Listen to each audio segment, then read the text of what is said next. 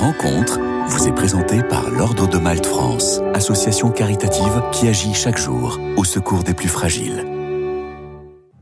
Bonjour à tous. Aujourd'hui, j'ai la grande joie d'accueillir le père Guillaume Normand. Bonjour mon père. Bonjour Marie Laila, bonjour à tous les auditeurs. Merci beaucoup d'être avec nous. Vous êtes le vice-recteur de la cathédrale Notre-Dame de Paris. Notre-Dame qui renaît de ses cendres depuis son incendie en 2019 après plus de 4 ans de travaux. L'année 2023 aura été riche en événements. Début décembre, euh, la cathédrale a retrouvé sa flèche et puis sa croix. Désormais, c'est un nouveau coq qui veille dans le ciel de Paris à 96 mètres d'altitude. Un coq flambant neuf qui a été béni par l'archevêque de Paris, Monseigneur Ulrich, ce samedi 16 décembre. Et euh, vous y étiez, bien évidemment. Père Normand. Et c'était une grande joie que nous puissions nous réunir assez nombreux justement pour assister à cette bénédiction et à l'élévation du coq au sommet de la flèche nous étions euh, ce qu'on appelle la base vie du chantier, c'est-à-dire cette, cette zone où l'on peut circuler, environ 150 personnes de l'établissement public du diocèse de Paris. Et puis, il y a eu la présentation du coq par euh, Monsieur Philippe Joss, qui est le président de l'établissement public, par Monsieur Philippe Villeneuve, qui est l'architecte en chef des monuments historiques et qui a fait le dessin de ce coq, qui est un nouveau coq qui a été posé au sommet de la flèche. Et puis, Monseigneur Ulrich, a donc reçu ce coq et puis ensemble nous avons prié, nous avons entendu l'évangile de la résurrection, nous avons invoqué aussi la, nous avons confié dans notre prière au Seigneur ben, à la fois les Parisiens, les Parisiennes qui sont sous la protection de Saint-Denis et de Sainte-Geneviève, puis également toutes les personnes qui se rendront dans les années à venir à l'intérieur de la cathédrale. Ce fut donc un, bel événement euh, ce samedi 16 euh, décembre, euh, Père Normand. Le coq, euh, c'est toute une symbolique Le coq, c'est l'oiseau qui peut nous réveiller le matin. C'est celui qui voit déjà les premières lueurs du jour, qui annonce la fin de la nuit, qui annonce le soleil qui se lève. Et là, il devient euh, symbole de l'annonce de la résurrection, du triomphe de la lumière sur les ténèbres, l'annonce de la résurrection de Jésus. Celui aussi qui est vigilant il est vigilant, justement, guettant l'aurore qui mm. arrive, eh bien, il se tient prêt. Et dans cette période de l'Avent, ça revêt beaucoup de sens, puisque cette, euh, cette période qui spirituellement nous entraîne justement à être en éveil, à être vigilant, à être attentif à tous ceux qui nous entourent, à ne pas leur être indifférent. Alors aujourd'hui, il va apparaître tout petit, euh, euh, posé tout en haut de, la, de, la, flèche. Vous avez pu le voir, vous avant qu'il ne monte euh, tout en haut, Père Normand Je l'ai vu. Alors effectivement, vu d'en bas, il est tout petit. Vu de près, il mesure environ. Vu d'en haut, il est tout petit. Mais... Vu d'en haut, enfin voilà. vu de près, il mesure environ un mètre de hauteur. Tout doré. Tout, doré, tout beau. Et je pense que quand euh, on va le voir apparaître progressivement à mesure que l'échafaudage va descendre, eh bien, il, brillera comme un point lumineux dans le ciel. Un point lumineux euh, dans le ciel en ce temps de l'Avent ça tombe plutôt bien, vous l'avez dit. Euh, il est censé donc euh, nous appeler à la vigilance. Euh, il contient des reliques. Qu'est-ce que vous avez mis à l'intérieur de ce coq? Qui y a-t-il dans le coq? Alors ça a été déjà, ça a été mis devant tout le monde. Donc tous ceux qui ont assisté à cette bénédiction ont été témoins de ce qui s'est passé. L'archevêque a déposé dans un premier tube une relique de Saint Denis, qui est donc le patron du diocèse de Paris, premier évêque de Paris et patron du diocèse de Paris, une relique de Sainte Geneviève, qui est la patronne de la ville de Paris, un fragment de la couronne d'épines, ainsi qu'un procès verbal qui relate tout ce qui s'est passé ce jour-là. Et dans un deuxième tube, eh bien, euh, ont été inscrits les noms des près de 2000 personnes qui ont collaboré depuis des semaines, des mois, des années sur la reconstruction de cette flèche et la manière dont Notre-Dame est rebâtie. C'est d'ailleurs assez amusant d'avoir ces, reliques de Sainte-Geneviève et de Saint-Denis placées à cet endroit-là, puisque quand on est à la cathédrale, un peu en hauteur, on tourne la tête d'un côté, on voit la montagne Sainte-Geneviève donc là où il y a le tombeau de Sainte-Geneviève, à côté de l'église Saint-Étienne-du-Mont, dans l'église Saint-Étienne-du-Mont. Et puis de l'autre côté, il y a Montmartre, le mont des martyrs, là où, selon la tradition, euh, Saint-Denis a été martyrisé. Des reliques euh, qui étaient déjà dans le coq précédent Elles étaient mmh. déjà dans le coq précédent et donc elles ont été retrouvées juste après l'incendie. Le coq était le coq ancien était tout cabossé, mais à l'intérieur, les reliques étaient intactes et même le parchemin qui avait été glissé à l'intérieur de, ce coq, euh, un parchemin en papier, était également intact. Donc les reliques ont été replacées, le parchemin original a été replacé, et puis un nouveau procès verbal ainsi que les noms des compagnons ont été placés de nouveau. Donc il y a à la fois de, des éléments anciens qui sont là, qui sont toujours là, et en même temps cette nouveauté qui a été apportée.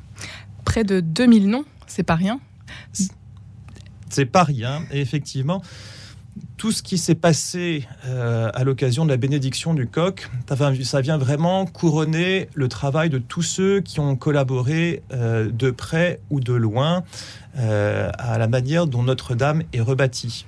Et ce sont des heures de travail, ce sont des vies finalement, des itinéraires personnels qui sont impliqués, parce que tous ceux qui collaborent et ont collaboré à ce gigantesque chantier, y ont tous mis une part d'eux-mêmes, une part de leur vie. C'est pas un simple travail, c'est une part de vie qui est engagée et qui marque l'itinéraire d'une personne. Père Normand, vous avez été ordonné en 2007 pour le diocèse de Paris et vous arrivez à la cathédrale en septembre dernier pour participer à cette grande aventure de la réouverture de Notre-Dame. Il s'en passe des choses, c'est le cas de le dire, euh, notamment donc ces dernières semaines. Euh, c'est des mois qui sont, euh, des jours qui sont intenses pour vous. Comment se passe votre mission? C'est une mission, une très belle mission, parce que euh, avoir l'opportunité, la chance de participer à cette euh, page unique de l'histoire, ça me donne l'impression à moi de, contribuer dans l'ombre à participer à, l'écriture d'une page de l'histoire de la cathédrale, une page de l'histoire de notre pays. Eh ben, de la même manière que tous ceux qui collaborent à ce chantier y, participent. Donc c'est vraiment une, immense chance. Et, mon ministère à moi est plutôt orienté vers la préparation et l'accompagnement de la liturgie que nous vivrons à Notre-Dame.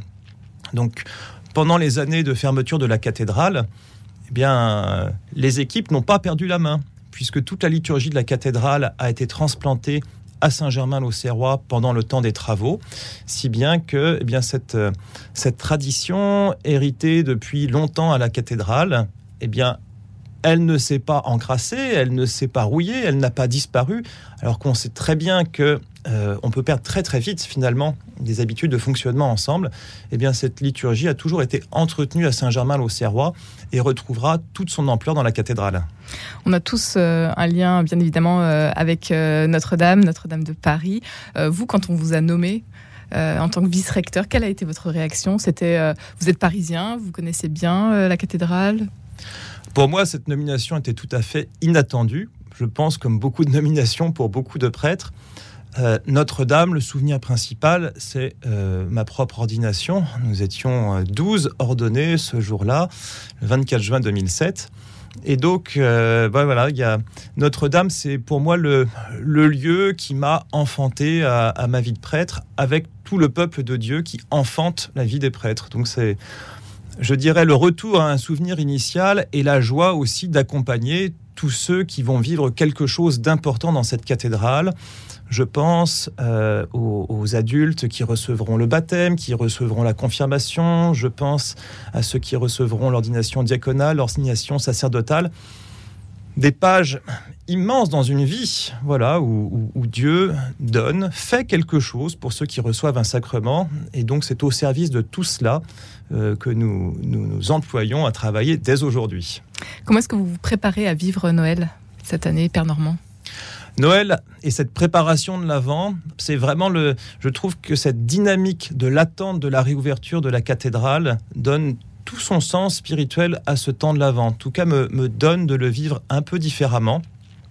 Dynamique de l'attente et de l'attente joyeuse. Parce qu'une attente peut être beaucoup de choses. Ça peut être euh, une attente incertaine, ça peut être une attente angoissée. Et eh bien là, c'est l'attente joyeuse d'un événement heureux. Et cette joie, eh bien, je, je voudrais vraiment pouvoir la partager, cette attente joyeuse, avec ceux qui nous écoutent et avec ceux qui vivent la liturgie aussi de manière habituelle à Saint-Germain-l'Auxerrois avec nous. Une attente joyeuse. Euh, l'année prochaine, quelles seront les prochaines étapes euh, euh, à Notre-Dame de Paris, Père Normand? Eh bien, peu à peu, la cathédrale va se déséchafauder, la toiture va être terminée, le mobilier sera installé, donc progressivement, Notre-Dame va reconnaître, va retrouver, j'allais dire, le visage qu'on lui connaît. Non, pas du tout, parce que nous allons tous découvrir une cathédrale qui aura un visage totalement neuf. Ce sera toujours la même cathédrale et pourtant elle aura changé de la même manière que nous sommes toujours les mêmes et nous changeons toujours un peu.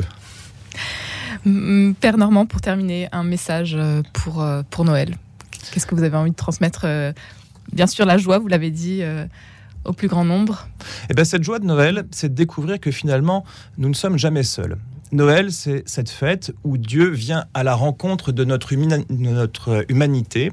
Il vient nous rejoindre là où nous sommes, y compris au plus bas. Voilà, y compris dans nos ténèbres, y compris quand ça va pas bien.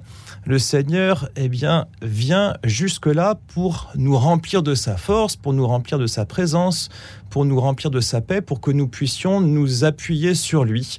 Et donc, je pense particulièrement aux auditeurs qui vivront peut-être cette période de Noël isolés, eh bien, euh, je suis heureux aussi de leur annoncer que mystérieusement, il y a cette présence du Seigneur qui est là, cette présence aussi peut-être un peu lointaine des frères et sœurs qui prient pour eux, mais qui très réellement se rendent présents à eux. Et vous fêterez Noël donc à Saint-Germain-l'Auxerrois. La messe, elle sera, euh, quels seront les, les horaires de vos messes, Père Normand? Il y aura une messe des familles à 18h, si ma mémoire est bonne, le 24, ainsi qu'une veillée musicale animée par la maîtrise Notre-Dame de Paris à 22h30. À 23h, la messe de la nuit, et puis les horaires de la messe le 25 décembre. À 10h, la messe en grégorien, à 11h30, et la messe présidée par l'archevêque le dimanche soir à 18h30. Un grand merci, Père Guillaume Normand, d'avoir été avec nous aujourd'hui. Je vous en prie, bonne journée Marie-Laïla. Rencontre vous a été présenté par l'Ordre de Malte France, association caritative qui agit chaque jour au secours des plus fragiles.